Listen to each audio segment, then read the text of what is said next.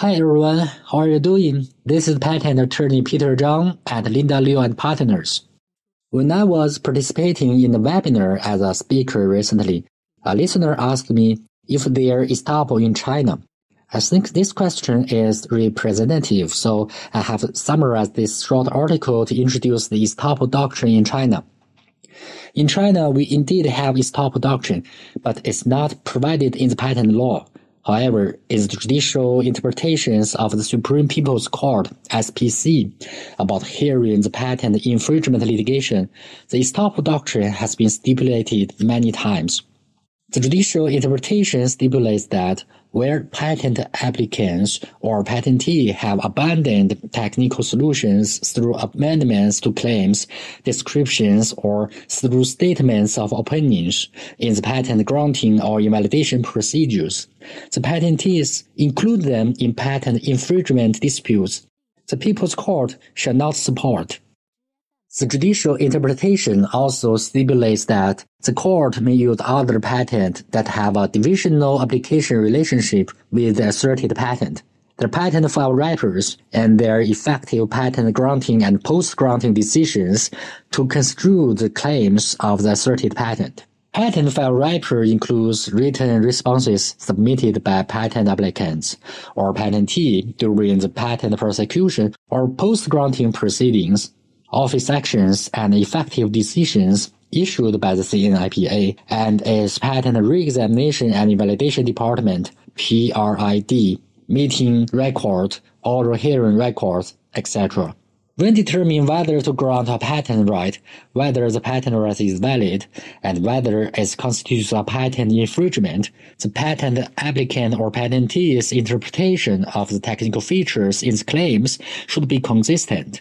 The applicant or patentee are not allowed to make narrow interpretations of claims in the process of patent prosecution and invalidation procedure in order to obtain patent right or maintain the validity of the patent, and then make broad interpretations of claims in the litigation in order to prove the infringement. In patent infringement litigation, the patentee should be prohibited from reincorporating the explicitly abandoned technical solutions into the scope of patent protection. The core concept of the estoppel doctrine is based on the principle of honesty and trustworthiness to prevent the patentee from benefiting at both ends in the prosecution and litigation procedures, thereby protecting the public interests. The judicial interpretation also stipulates that if the right owner proves that the applicant's or the patentee's restrictive amendment or statement to the claims, descriptions, and drawings in the patent granting and post-granting proceedings are explicitly denied, the People's Court shall affirm the abandonment or statement did not lead to the abandonment of the technical solution. The application of this estoppel doctrine has been reflected in many judicial proceedings in China. For example, the infringement case of DeepQuan AI Technologies, DeepQuan, and Jiugong Audio Mixing Company, Jiugong, versus Beijing Sogou Technology, Sogou, concluded by the SPC in 2019. The court held that the assertion of DeepQuan and Jiugong that the technical features D concerns the situation of partly display is to include in the technical solution abandoned in the patent prosecution into the scope of patent protection, which is contrary to the estoppel doctrine stipulated in the judicial interpretation, and thus the court does not approve it. The court did not support the patentee's assertion.